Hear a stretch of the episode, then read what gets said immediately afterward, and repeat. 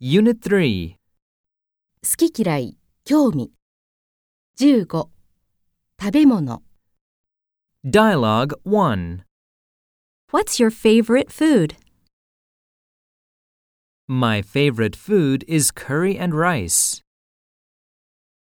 Exercises. My favorite food is sushi.